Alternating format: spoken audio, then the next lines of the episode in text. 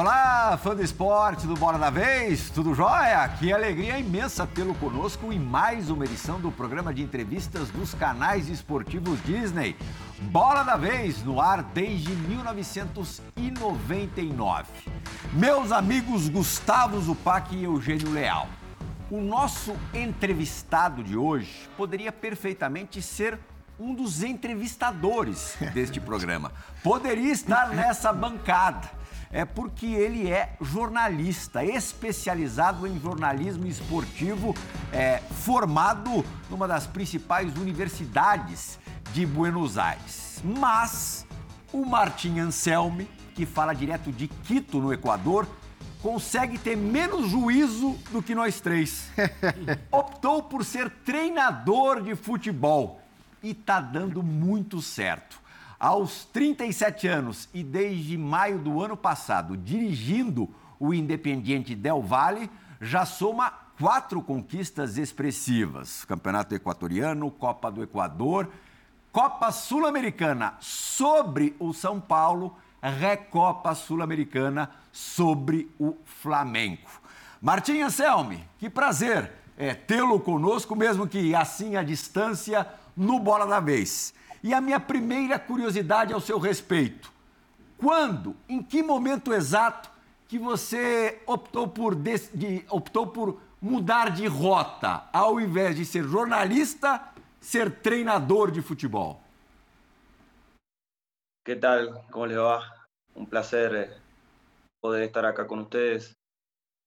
Eh, bueno, en realidad eh, en mi país para, para poder ser eh, entrenador eh, tenías que tener 25 eh, años en aquel entonces para poder estudiar la carrera de, entrenador de fútbol.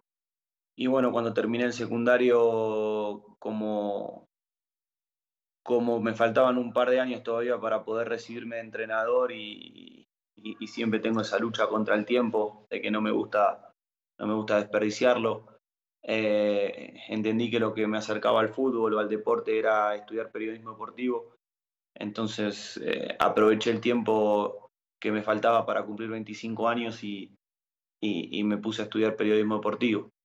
Pero una vez que cumplí los 25 años, eh, ahí ya me metí de lleno en la carrera de entrenador y, y dejé el periodismo a un costado. Eugenio Leal, su primera pregunta ao treinador do Independiente Del Valle, Martim Anselmi. É, prazer falar contigo, Martim. E eu já vou começar perguntando: bielcista, você se define assim? Que tal? Eh, buenos días. Eh, no, no me defino bielcista.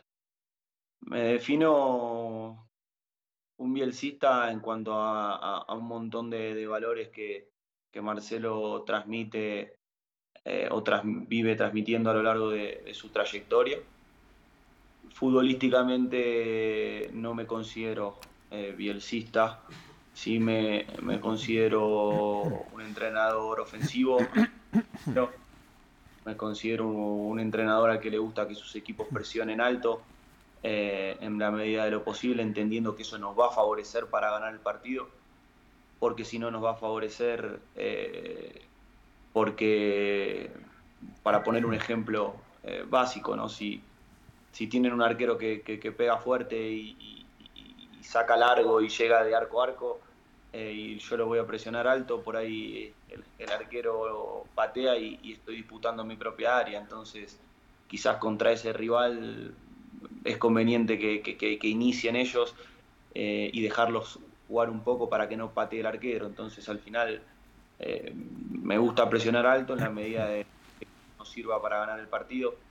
Y, después, bueno, eh, hay muchas cosas de Marcelo Bielsa que obviamente que, sí me contagian, pero futbolísticamente eh, quizás hay algunos matices que nos diferencian.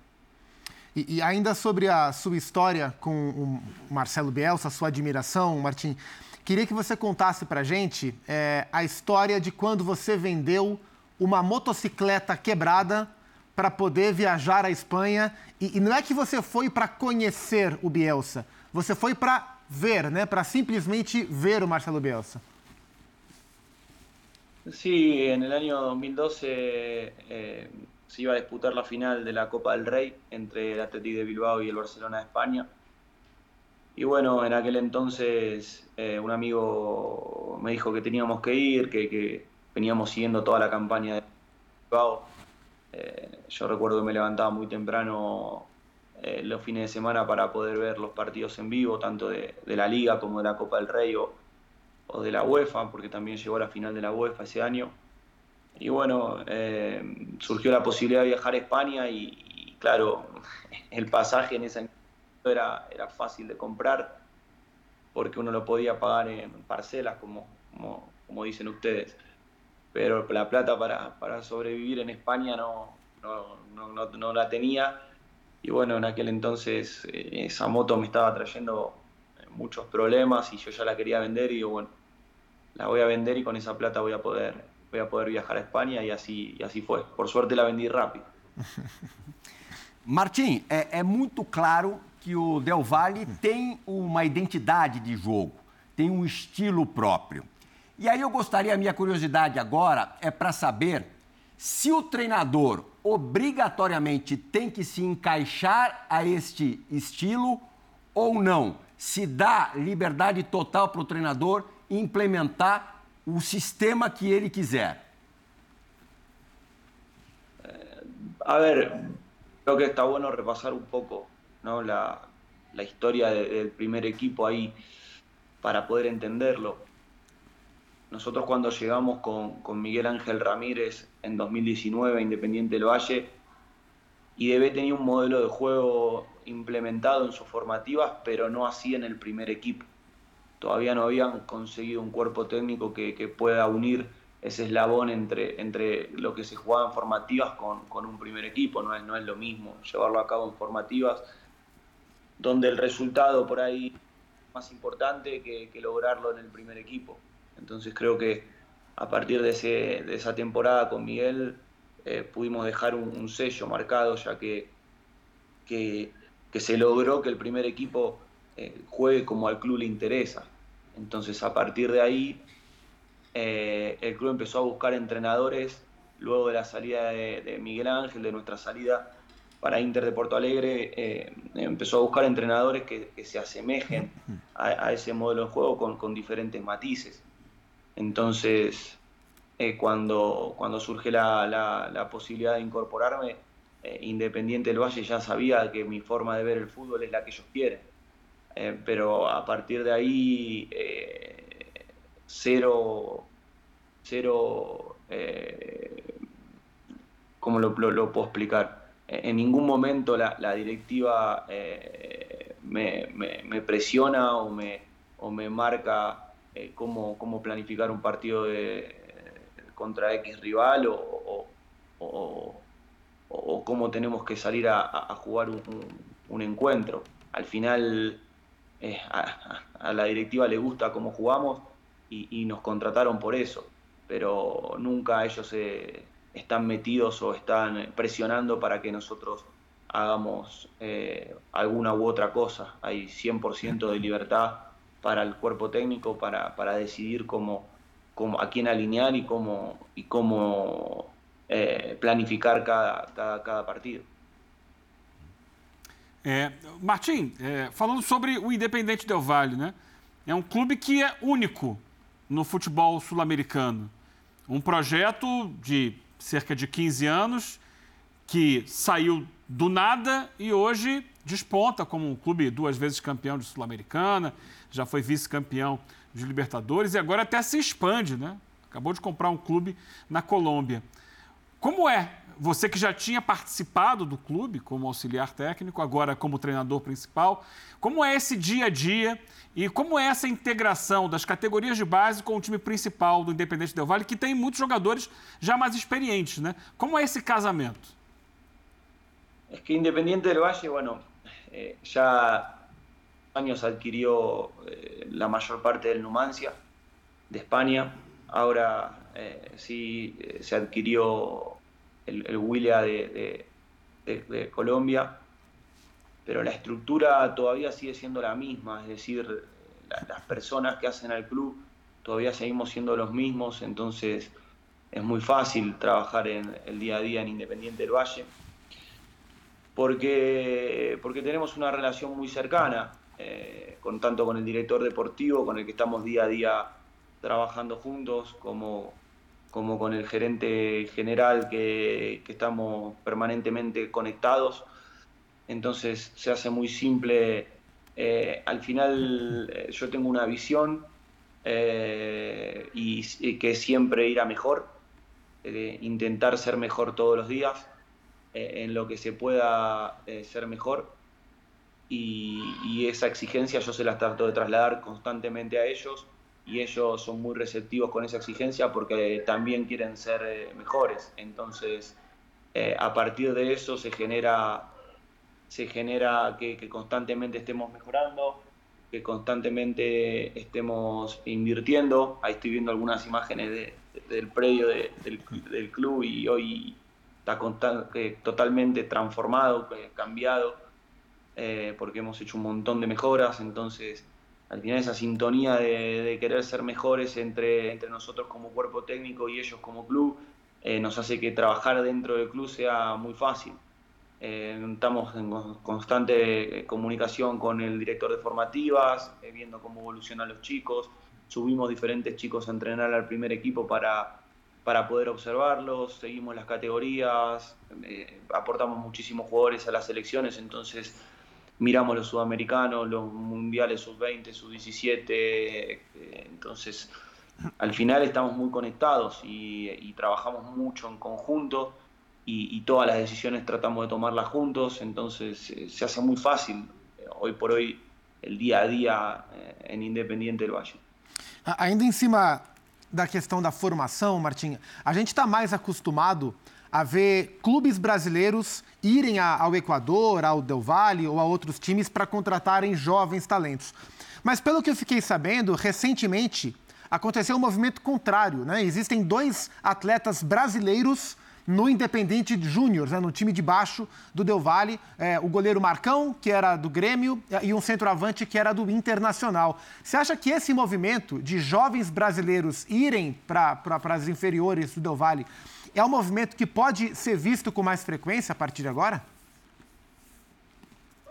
Bueno, a ver, eh, Ecuador es, eh, para mí, muchísimo talento por, por explotar, por, por eh, pero hay ciertas posiciones en las que, en las que más allá de, del scouting exhaustivo que hace Independiente del Valle, porque tenemos más de 60 escuelas a lo largo y a lo ancho de todo el Ecuador, donde, donde pasamos scouteamente a los chicos.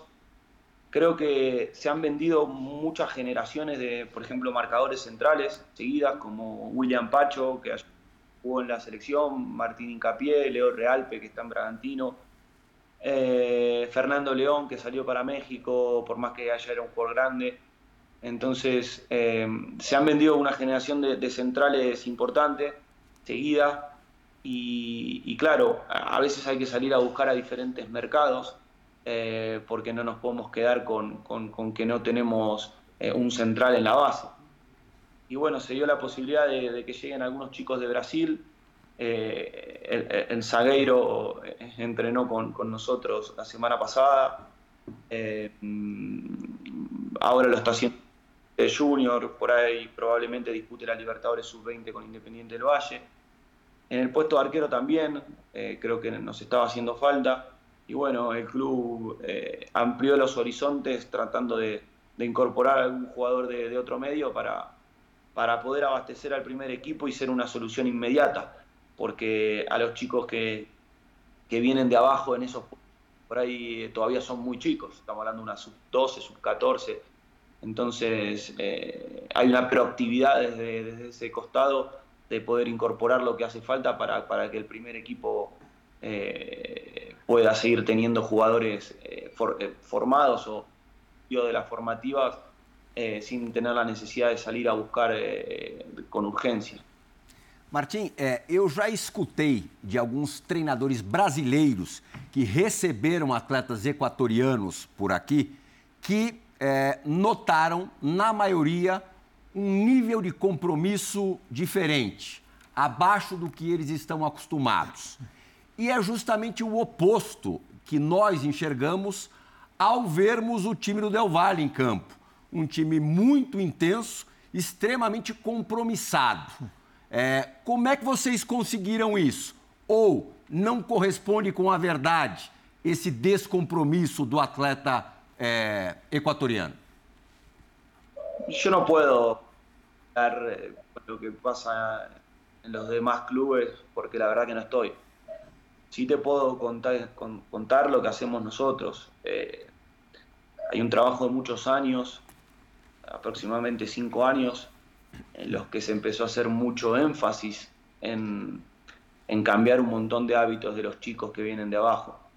Eh, y claro, una, una época en la que Independiente del Valle vendía un montón de futbolistas a diferentes mercados y esos futbolistas no se adaptaban a esos mercados y retornaban al Ecuador y no a Independiente del Valle, sino a los clubes más grandes del país, porque en ese momento IDB no podía cubrir el salario de un club que había salido eh, para el extranjero y, volvía al Ecuador. Entonces se hizo un trabajo de fondo para, preparar al jugador que, pueda salir al extranjero y, asentarse y establecerse y, luego eh, resaltar eh, en el fútbol de otro país. Entonces empezaron a lograr eh, jugadores mucho más formados, no solo desde lo futbolístico, sino desde lo profesional, con muchos buenos hábitos. Y a partir de ahí, claro, con los logros del primer equipo, ya las ventas empezaron a ser menos, pero de mayor calidad.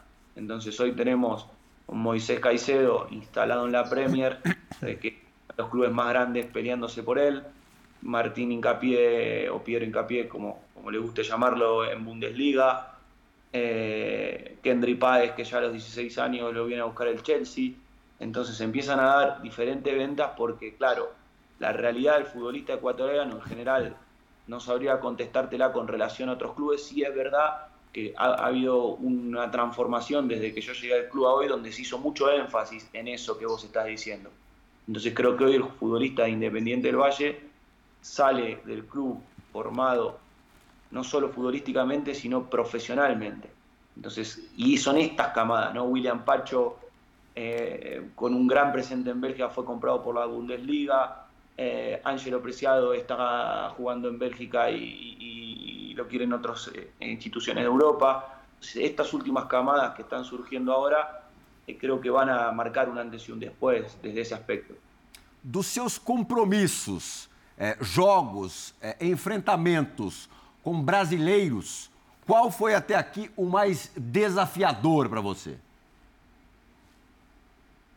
Eh, yo creo que hay diferentes eh, niveles, ¿no? De, desafío. A mí en particular, más me costó decidir cuál iba a ser el plan de juego. Eh, fue la final de la Sudamericana con, con Sao Paulo, quizás porque es un partido único y porque en aquel entonces el equipo de, de Rogerio Seni mudaba constantemente el sistema y a veces jugaba con línea de tres, a veces lo hacía con, con línea de cuatro. Eh, con mucha gente por dentro por momentos, o a veces Patrick jugaba por fuera, pero siempre con Caleri como, como referencia de, área. Entonces era, era complicado decidir eh, a nosotros cuál, cuál, cuál iba a ser nuestro, nuestro plan de juego, sobre todo a la hora de defender. Eh, creo que, me, dio bastante trabajo analizando casi 20 partidos de ese equipo para, para poder definir. Al final faltaba una semana para el partido y todavía no, no teníamos bien claro cómo, cómo defenderlo, sí cómo atacarlo. Y claro, justo eh, Sao Paulo fue un último encuentro con Abaí, yo lo miré, lo miré en vivo y dije, bueno, para mí van a jugar con, con línea de cuatro, lo vienen haciendo los últimos partidos y, están en levantada, entonces eh, terminamos decidiendo y apostando a que, a que iba a jugar con línea de cuatro y finalmente funcionó entonces nos llevó mucho trabajo por, por, la, por el, constante cambio que, que implementaba Rogerio Seni. Eh, con, Flamengo eh, quizás fue un poco más simple, a pesar del cambio de entrenador, porque, porque venían jugando siempre los mismos, entonces eh, sabíamos que no íbamos a eh, sin embargo, bueno, la jerarquía de Flamengo es indudable, entonces había que estar eh, bien, bien planificado qué, iba a pasar cuando, cuando la recibe Gabriel Barbosa, cuando las jugadas van largas a Pedro, cuando se proyecta ir todo Lucas, cuando si Gerson llegaba o no llegaba, la los Ribeiro de Rascaeta que jugaban por dentro, por fuera. Pero bueno, al ser un partido de 180 minutos, creo que teníamos más margen. Entonces, si me preguntás en cuanto a complejidad, por lo que se había en juego, que era un partido de 90 minutos y por lo que, por lo que cambiaba constantemente Sao Paulo, para mí el partido de Sao Paulo nos costó un de juego que, que lo teníamos claro cómo nos iba a jugar. Ahora de ahí la jerarquía entre uno y otro, bueno, por ahí creo que Flamengo nos generaba ese, ese respeto desde esa jerarquía individual y, saber que teníamos que, definir en el Maracaná también nos, nos empujaba a, a, ser mucho más valientes, a saber que en casa había que ganar y que si no ganábamos en casa iba a ser imposible quedarnos con la recopa. Martim, há 10 anos, quando o Del Valle apareceu no cenário sul-americano, Havia no estádio onde ele jogava uma faixa que dizia futuro campeão do Equador. Antes de ser campeão do Equador, ele foi campeão da Sul-Americana, foi vice-campeão da Libertadores. E durante esse período, é, acabou eliminando grandes clubes né? nessa campanha de 2016 da Libertadores, derrotou em sequência River Plate e Boca Juniors e desde então vários outros. É conhecido como o Mata Gigantes hoje no futebol sul-americano. É, vocês já conquistaram a primeira etapa do campeonato equatoriano de 2023. É, foco grande agora na Libertadores, onde esse time mata gigante que já deixou para trás, por exemplo, o Corinthians, né? Nessa fase de grupos. É, ganhando em, as duas partidas. Ganhando as duas partidas, não só em Sangolqui, mas também em São Paulo. É, como você observa o seu time hoje dentro de uma Libertadores que tem sido vencida nos últimos anos, tem tido finais, inclusive, apenas entre times brasileiros. Esse ano vocês vão para a fase é, eliminatória. Como você observa é, o objetivo e o foco do Independente Del Valle nessa Libertadores? Eu creo que é indudable o poderio de, de los equipos brasileños. Vos lo dijiste, llevan ganando las últimas ediciones de la Copa Libertadores. Eh, sin embargo, creo que hoy a mí no me gusta mucho el término de, mata gigantes, porque, porque por ahí nos hace sentir pequeños. Y, yo creo que hoy Independiente del Valle se ha ganado cierto respeto, cierto prestigio eh, dentro del continente y dentro del mundo. Entonces, eh, nosotros, nuestro objetivo principal es competir y estar a la altura de cada, de cada juego. Eh, sin importar el, rival que tengamos enfrente o el escenario que tengamos enfrente. Respetando a todos los equipos, pero también sabiendo que les podemos competir si nosotros logramos dentro del campo de juego ser nosotros. Em, eh, tratar de imponer nuestra esencia. Eso es lo más importante. A partir de ahí, una vez que eso está, eso está logrado, el siguiente objetivo obviamente es ganar. Pero sabemos que no vamos a poder ganar si no somos nosotros dentro del campo de juego, si no jugamos en equipo. Porque al final no tenemos la jerarquía individual de los equipos brasileños, ni de River, ni de Boca quizás, pero, pero sí sabemos que si nos juntamos y lo hacemos en equipo, somos fuertes. Y, creo que hoy, eh, no sé si si los demás quisieran enfrentarse con, nosotros. Creo que hoy se ha ganado ese respeto dentro del continente y saben que, es un equipo duro. De ahí a transformarnos en candidatos para la Libertadores, creo que estamos lejos.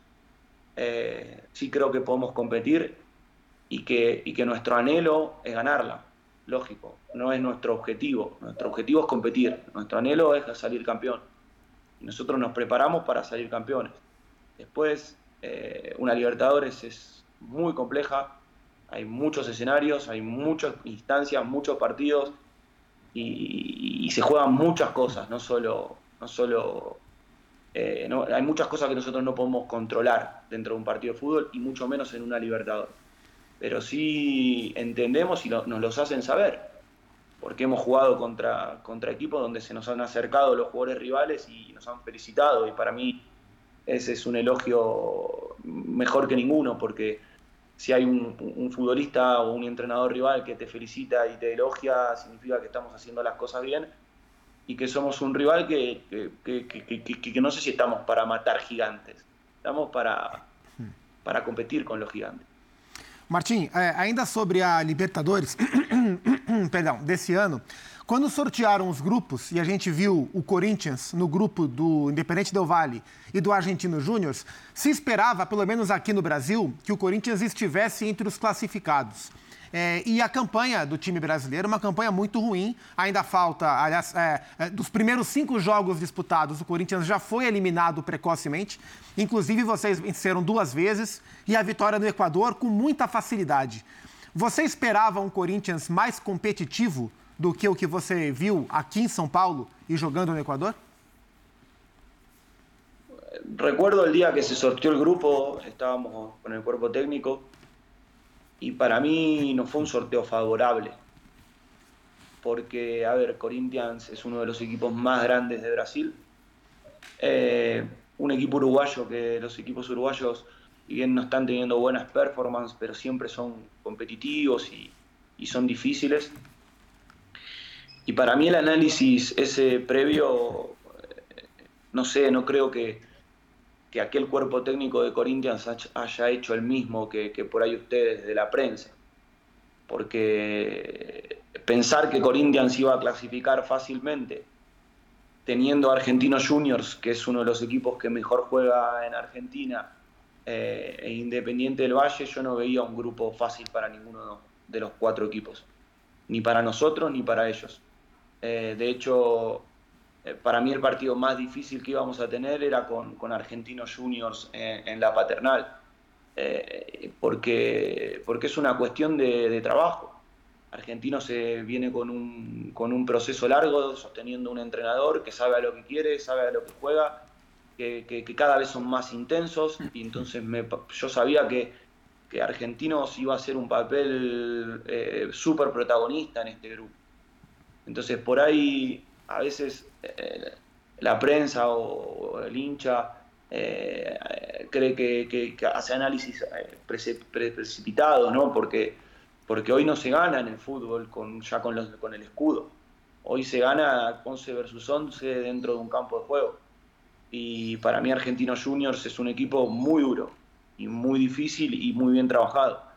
Entonces, yo creía que iba a ser un grupo muy difícil, donde iba a estar muy complejo eh, para los cuatro equipos y, no veía a Corinthians como, como uno de los favoritos. Eh, de hecho, los clasificados del bolillero 1 éramos nosotros, entonces éramos los cabezas de grupo. y yo sentía que de eso nos teníamos que hacer cargo. Es decir, Independiente del Valle de todos los años que vos nombraste, porque todo se magnifica y se naturaliza. Pero la realidad es que Independiente del Valle, en todas las Copas Libertadores que participó, solamente tres veces logró superar en la fase de grupos y acceder a octavos de final. En 2020, en 2016, como dijeron ustedes, eh, que llegaron a la final, y ahora. Entonces, en las últimas ediciones anteriores, eh, eh, no lograron clasificar a octavos de final. Entonces nosotros llegamos como campeón de la Sudamericana, campeón de la Recopa y como cabeza de grupo. Entonces teníamos la obligación, la responsabilidad y el desafío de clasificar. Eh, y para mí si no clasificábamos hubiese sido un fracaso. Entonces, pero también sabíamos que teníamos un grupo durísimo. Y a priori el, el partido que me parecía, o el rival que me parecía más complejo, era Argentinos Juniors. Porque lo conozco bien, y porque sé que tiene un, muy buen entrenador, un buen cuerpo técnico y una idea de juego que, hoy, cuando hay un equipo trabajado, sostenido en el tiempo, con un modelo de juego, como puede ser el nuestro, como puede ser el de Argentinos Juniors, y al final se termina imponiendo eso sobre la jerarquía, no todas las veces, pero, pero sí algunas veces. Y eso eh, me parece que, que, hay que valorarlo antes de, hacer una opinión una conclusión o decir eh, no, eh, tal equipo va a clasificar porque, porque es tal equipo. Creo que eso hoy en el fútbol no, no acontece. E, e André, quando o Martin fala sobre a, sobre a, o, o, trabalho bem feito no Argentino Júnior. Ele conhece muito bem o Milito. Conhecimento de causa, ele é. foi assistente técnico do Milito do Independiente, né? E, e, e, os dois hoje tocam trabalhos belíssimos nos seus clubes. Estão merecidamente classificados. É, e se enfrentaram já. Sim. Aí o, o assistente enfrentou o seu o seu professor, o treinador principal. A gente tem algumas perguntas gravadas no programa de hoje. A primeira delas vem é, de um colega nosso, de um amigo nosso, que esteve comigo no Bola da Vez do Miguel Ángel Ramírez, é, enquanto ainda treinador do Independiente Del, Del Valle, em tempos de, vir para o Brasil. Em tempos de em pandemia tempos ainda. De, de pandemia. Sim. E o André Fury vai fazer uma pergunta relacionada àquela entrevista. Se alguma coisa mudou por aquelas bandas. Fala, André! Oi, André, um abraço a você, a todos aí. É claro, um abraço ao Martim Anselmi, que nos dá o prazer da conversa. Eu queria perguntar para ele o seguinte: o Miguel Ângelo Ramírez, que foi treinador do Independiente Del Valle, já participou aqui do Bola da Vez e nos contou que trabalhar nesse clube tem um aspecto muito positivo, que é quase que uma ausência de pressão. A condução do dia a dia é muito tranquila para os padrões aí do futebol de alto nível. Eu queria saber dele se ainda é assim, ou se os sucessos, as conquistas, o desenvolvimento do Del Valle já fizeram com que a pressão chegasse e hoje o trabalho no dia a dia do clube seja diferente da época, da época do Ramírez. Olá. Eh, y ha mudado un poquito. Eh, al final, cuando, cuando alguien se acostumbra o gana, eh, porque creo que nadie está acostumbrado a ganar. Cuando alguien gana, quiere, quiere seguir ganando. El club cuenta con muchísimo más hinchas que en aquel entonces.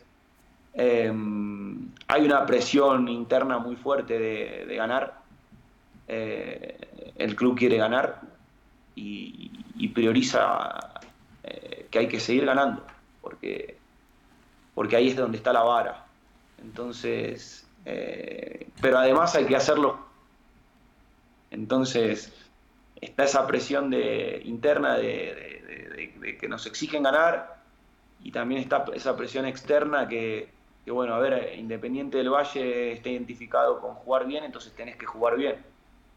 Más eh, esa torcida que va creciendo eh, día a día y año tras año, que, que claro, crecieron son, son, hinchas que han crecido con, el ganar. Entonces, eh, yo lo que digo es que no lo normalicemos, eh, que, entendamos que ganar no es fácil, ganar es muy difícil, que valoremos y disfrutemos cada triunfo, porque no es normal ganar eh, constantemente y, no lo hace ninguna institución del mundo.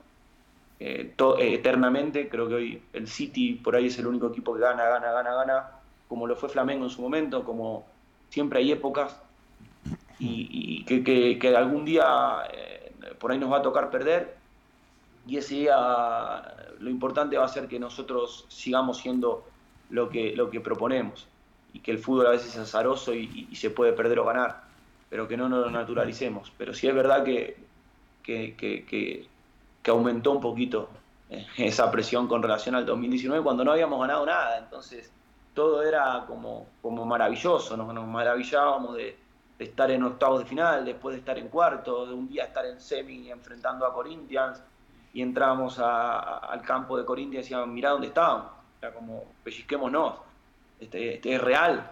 Eh, hoy siento que, es un poco lo, lo, hemos perdido. Y también siento que, que hay clubes que, hace muchos años, que, son muchísimo más grandes que nosotros, que hace muchísimos años que no logran conquistar un título y que por ahí si lograsen conquistar algo de lo que nosotros conquistamos, eh, se quedarían una semana festejando en, el centro de la ciudad. Y siento que nosotros ganamos, festejamos un poquito y ya hay que seguir ganando, que es muy normal. Y eso, eso no, no, no, no, no, no, no, no, no logro empatizar con eso. Eh, si, en Argentina un equipo argentino le hubiese ganado a, Flamengo una final de Recopa, aunque sea la ida en casa, creo que se quedan festejando toda la noche en el campo. Eh, y, nosotros lo estamos naturalizando. Y eso no, no, no hay que perder nunca ese hambre. Eh, nosotros, yo siempre le digo a mis jugadores, la panza nuestra está siempre vacía y con ganas de comer. Porque el día que nos llenemos, eh, ese día estamos, estamos listos, ese día no, no, no vamos a ganar más. Pero valoremos cada triunfo, disfrutémoslo y festejémoslo, porque no es fácil ganar en el fútbol. Y creo que también contestando la pregunta, esa presión también nos las ponemos nosotros mismos. Eh, pero bueno, me, me, me salió un pouco de, del tema também. Só rapidinho, Eugênio, só para aproveitar uma, uma deixa. É, você enfrentou as duas maiores torcidas do Brasil. É, os dois ambientes mais hostis para um visitante. Maracanã e a Arena Corinthians, né, o Química Arena. Onde você sentiu mais pressão? me vas a dejar, eh, me vas a dejar de un lado de, la ciudad, del país. Eh, ah, eh, no es que voy a escapar a la, respuesta. nosotros, a mí me tocó ir a, la Arena Corinthians en 2019 y me había encantado. la gente, estaban perdiendo 2 a 0 y seguían alentando. Eh, y, la presión que se siente de cerca. Eh, y, a mí me había gustado mucho jugar eh, aquel año en 2019 en la Corinthians. Y cuando salió Corinthians en, en el grupo dije, qué bueno volver ahí. porque la verdad sentí como mucha conexión con, con, esa gente. me gustó. Es un club que, que me transmitió eso. Eh, pero también cuando fuimos ahora a jugar con el Maracaná, creo que fue un récord ¿no? de asistencia eh, del Maracaná, corríjame si, si estoy equivocado.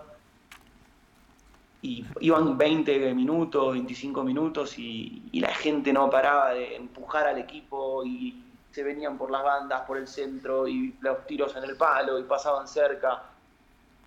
Y claro, yo estaba ahí y decía, te sentís te sentís omnipotente, te sentís muy chiquito porque no, no te escuchan tus jugadores, no, no puedes dar una indicación y, dije, estamos en el Maracaná, estamos jugando en el Maracaná.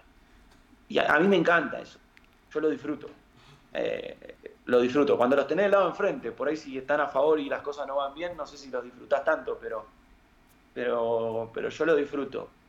Y a mí eh, la Arena Corinthians fue uno de los estadios que, más me gustó, que, de todos los que me ha tocado competir eh, como entrenador es el que más me gustó. Você vê, né? João Gonzalez, editor-chefe desse programa, já está perdidamente apaixonado pelo Martinho. Eu achei que ele fosse responder o Beira Rio, né? É. Poderia responder o Beira Rio, né? É. Sim, e aí, aí, pegou o gancho aqui para a pergunta que ia fazer. Porque ele tem experiência no futebol brasileiro. Sim. Pode falar, Martinho déjame defenderme. Eh, me tocó eh, en el Beira Río, no, no, no, pudimos disfrutar la gente. Pandemia. Es verdad, es verdad, es verdad. Era, el año pandémico y. Tienes razón.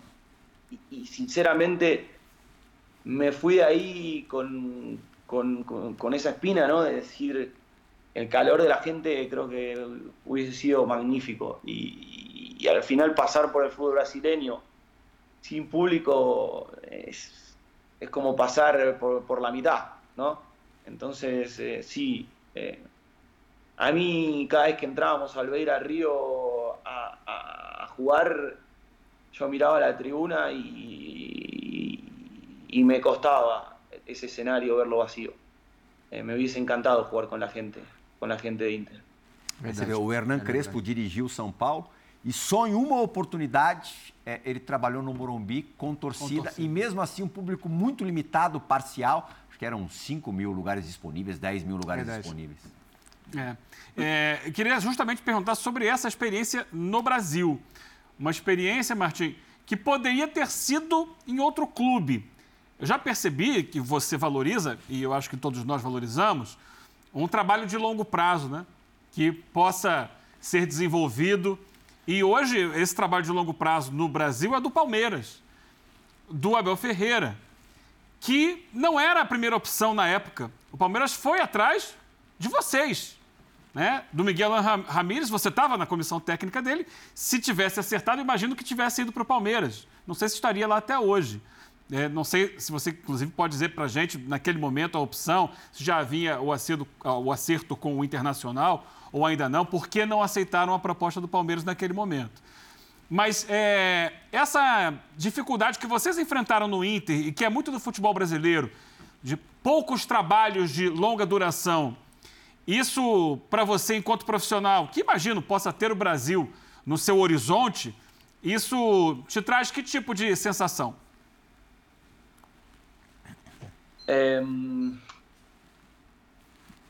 Yo creo que una cosa es lo que sentimos nosotros y esperamos nosotros los entrenadores, otra cosa es la, la verdad, la realidad, eh, y otra es eh, el fútbol. Yo creo que mm, nosotros no somos eh, magos, somos entrenadores que necesitamos, como todo, como todo trabajador, un tiempo eh, mínimo de trabajo para poder eh, darle forma, en este caso a un equipo de fútbol, porque es imposible eh, que uno se pare frente a un plantel, le diga 50 conceptos y al otro día esos conceptos salgan. Yo creo que algo bien hecho y bien trabajado conlleva su tiempo. Luego está la realidad del fútbol y el fútbol hoy no te da ese tiempo. Entonces, soy consciente de que creo que en los inicios de cada proceso, eh, la suerte, eh, a medida que, si, si esta es la suerte y este es el trabajo, a medida que va creciendo se va disminuyendo la suerte y va creciendo el trabajo. Pero al principio la suerte es muy grande porque si uno le toca iniciar un proceso sin triunfos, donde todavía eh, no puede notarse un equipo que, que, está bien trabajado, eh, eh, es difícil ganar ese tiempo para, para poder trabajar al equipo. Entonces, em, yo creo que, la, que, los tiempos, no solo en Brasil, sino en el fútbol, están siendo muy cortos y no sé, también me pongo a pensar del otro lado sea, pensémoslo juntos si quieren. Pero salvo el proceso largo que, que vos mencionaste de Abel Ferreira, que muy, por suerte para él nosotros no aceptamos ir a, a Palmeiras, eh, o el proceso largo que tuvo Jesús en su momento en Flamengo, te pregunto qué, qué, qué otro proceso exitoso ha habido sostenido en el tiempo en Brasil con esse modelo de gestão. É verdade. É, são poucos. Tá, Como exceção, o Voivoda no Fortaleza. O Voivoda no, no, no Fortaleza E só, é, e só. é o único. Sim. É. O Renato teve um período de sucesso no Mas de Grêmio. um estrangeiro no Ah, de Brasil. um estrangeiro é. Entonces, claro, la pregunta es, eh, eh, de, de- de qué parte eh, se sostiene, ¿no? Te voy a poner un ejemplo bueno. Eh, hoy eh, tengo entendido que, que- hay, que, hay- que- al fútbol brasileño están eh, ingresando ciertos inversores, ¿no? Donde, donde están comandando ciertos clubes. Y, por ejemplo, sé que por ahí en su momento eh, Luis Castro tuvo cierta resistencia por parte de la torcida y, que no estaba en un buen momento y sin embargo como hay un inversor de fuera eh, que, no vive por ahí la presión del día a día en Brasil, decidió sostener el proceso y bueno, hoy está primero en la Sudamericana y primero en el Brasileirao. Entonces yo no entiendo cómo los... Entiendo la presión porque lo viví, sé que lo- los dirigentes tienen mucha presión externa por parte de la gente de, de cambiar, pero yo no sé si, esa, si, esa, si ese cambio al final termina siendo eh, eh, positivo, porque, porque pongamos el ejemplo de, Botafogo, donde no se, no, se, no se cambió y hoy, hoy está dando sus frutos. Porque es normal, porque es natural, porque se necesita de un cierto tiempo de trabajo para que esos frutos se vean. Porque las cosas bien hechas no se construyen de un día para el otro, se construyen con el tiempo. Entonces, eh, es como que yo los junte a ustedes y les diga, los presente y les diga, bueno, en media hora tienen que salir al aire y hacemos un programa como la gente. Por ahí van a hacer un programa malo. Ahora, con el tiempo van a ver qué, funciona, qué no funciona. Eh, seguramente el productor va a decir esto no es por acá, es por allá, estas entrevistas no van a funcionar, mejor son estas. Y van a ir construyendo un programa que si lo sostienen y le, meten pasión, ganas, trabajo, eh, coherencia, a la larga va a ser un muy buen programa o no, porque por ahí podemos fracasar nosotros y no hacer un buen trabajo, pero eso te lo dice el tiempo, no te lo dicen ocho partidos. En ocho partidos no hay entrenador que pueda demostrar si es bueno o malo, o, que, o que, puede transmitir eso, o porque yo soy muy bueno para, para hacerlo en, Ecuador y en Argentina y no soy muy bueno para hacerlo en Brasil, pero no son ocho partidos para, para, para, para, para etiquetar si, si, si el trabajo va a funcionar o no, no son diez partidos son, eh, eh, primero que hay que, bueno, yo ya conozco, pero hay que conocer el medio, hay que conocer a los jugadores, hay que conocer el contexto, hay que saber cómo fichar, hay que saber cómo ir, no es lo mismo ir al norte que al sur, la logística, eh, los viajes. cuando uno aprende todo eso, dice, bueno, ahora ya sé cómo voy a ir allá, cómo voy a ir acá, cómo me voy a ir a preparar para ir a jugar con Fortaleza, cómo me voy a preparar para ir a, a, a Belo Horizonte, cómo me voy a preparar para ir a la capital, con qué escenario me voy a encontrar, cómo juega este entrenador, cómo juega el otro. Esto es un proceso para entender un montón de cosas. Y cuando eso se logra y cuando eso se entiende, empiezan a dar los resultados. Porque yo creo, llevo Independiente del Valle ya sabiendo lo que es ir a jugar a la cancha de Auca, de Liga de Barcelona, de Manta, de Muyurruna, de, técnico universitario. Ya lo sé. Pero si no lo hubiese sabido, lo tengo que aprender. Entonces, yo ya conozco el fútbol brasileño porque ya estuve y modificaría un montón de cosas si me toca ir de vuelta a trabajar al fútbol brasileño, porque ya sé muchas cosas que no funcionan, que por ahí en otro contexto sí, pero eso no quita que, los procesos a largo plazo, a largo plazo justamente, yo creo que van a dar más resultados si se ven, porque es muy fácil hoy, y perdón que me extienda en la, en la respuesta, pero es muy fácil hoy ver si lo que yo te propongo como entrenador se está viendo reflejado en el campo de juego o no, más allá del resultado. Porque hoy, en la estadística, que no me gustan mucho las estadísticas, pero hoy en la estadística se ve muy reflejado un proceso y un modelo de juego. Si nosotros somos un equipo que tiene una expectativa de gol muy alta y salimos todos los partidos 0-1, significa que por ahí no estamos teniendo la suerte para convertir el gol, pero si creamos cuatro situaciones de gol de promedio, cinco por partido, que es una expectativa muy alta, porque no son situaciones, ¿no? O sea, por ejemplo, un penal da 0,6 o 0,7, imagínense un penal. Entonces, eh, lo que hace la estadística, bueno, desde, ese tiro, desde esa posición, cuántos goles se convierten o no. Entonces, sumar 0,6 o 0, imagínate, sumar 4 es muchísimo, porque si un penal da 0,7, 4 es altísimo. O sea, tuviste que haber generado 10 situaciones de gol para generar 4 de expectativa de gol. Si vos eh, eh, ves que la intensidad de presión es que al rival le dura la bola cinco pases, seis pases, significa que eso es un equipo que está presionando bien. Si vos ves que, bueno, y así un montón de estadísticas, que vos podés ver reflejado si lo que yo te prometí como entrenador se está viendo o no. Y eso no significa que por ahí ganés, porque también hay cosas que no controlás para ganar. Pero si todo eso no se ve y encima no ganamos, y bueno, te tengo que dar la mano y te tengo que decir, la verdad, estoy me tengo que ir. Pero si eso se ve dentro de, las estadísticas y no estamos ganando, tranquilo. Ya vamos a ganar, pero estamos en el camino correcto. E, e, é interessante porque. Temos que ir para o break. Vamos para o break. Temos que ir para o break. Falamos sobre e quem vai abrir o próximo bloco não é você. Não serei eu. Não é o Eugênio Leal e não sou eu. É alguém que conhece um pouquinho o Martim tá Anselmo. Então tá bom. Miguel Ángel Ramírez vai abrir o próximo bloco dessa ótima entrevista com o atual treinador do Independiente Del Valle. Volta já.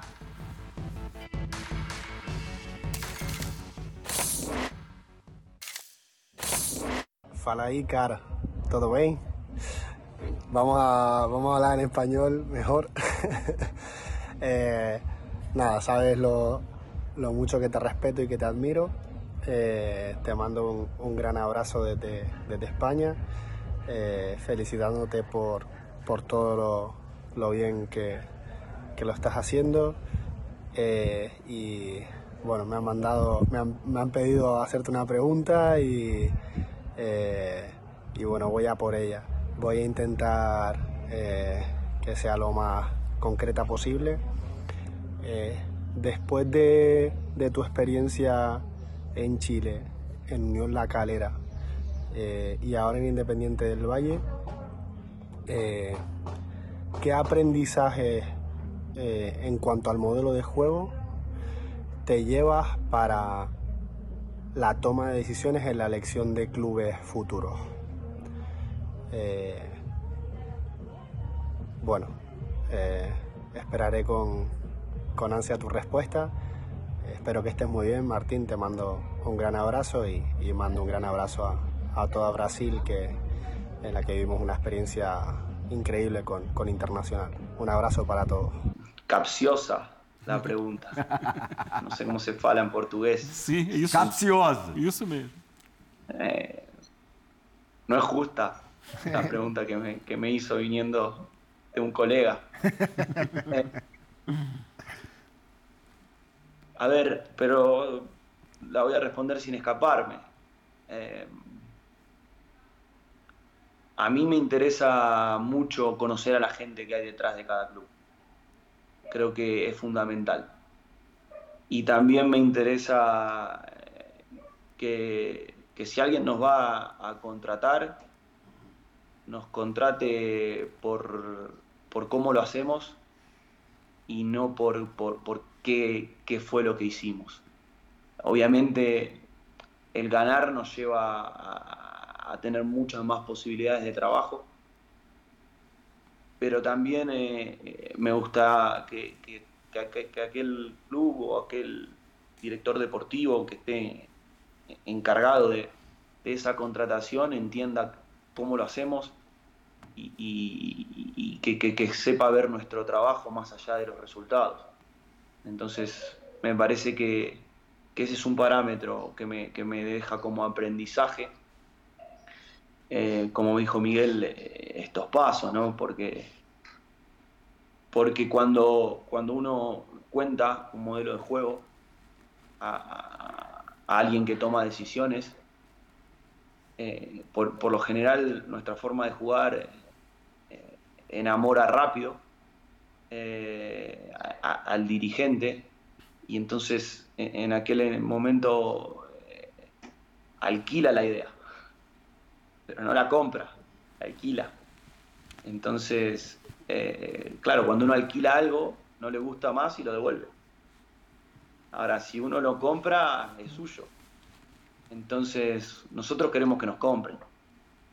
Para que nos quieran para ganar y no porque ganamos y eso, para eso hay que tener mucho convencimiento en hacia dónde van. Y creo que la respuesta anterior mía contestó todo lo que por aí podría sumarle a esta respuesta.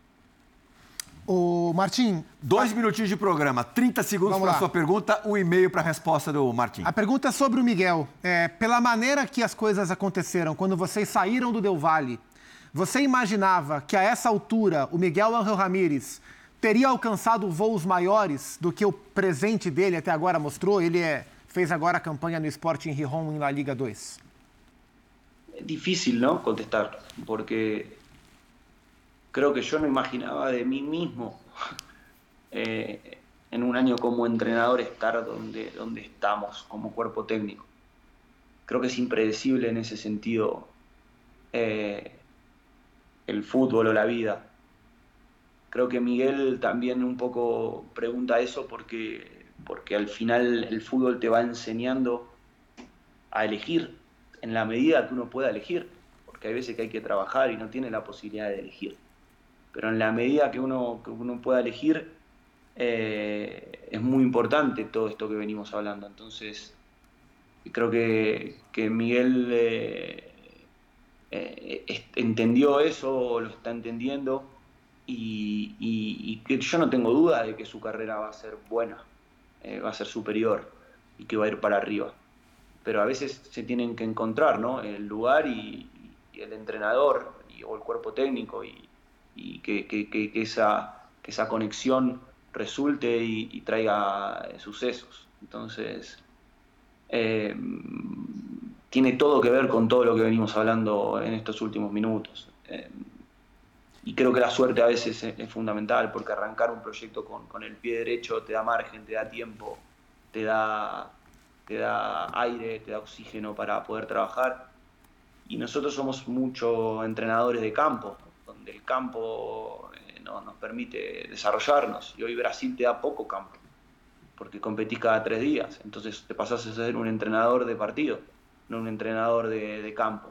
Y, y, por ejemplo, nosotros cuando llegamos a Inter no pudimos hacer pretemporada, porque fue el año pandémico y de, terminó el Brasileirao y arrancó el Gauchao.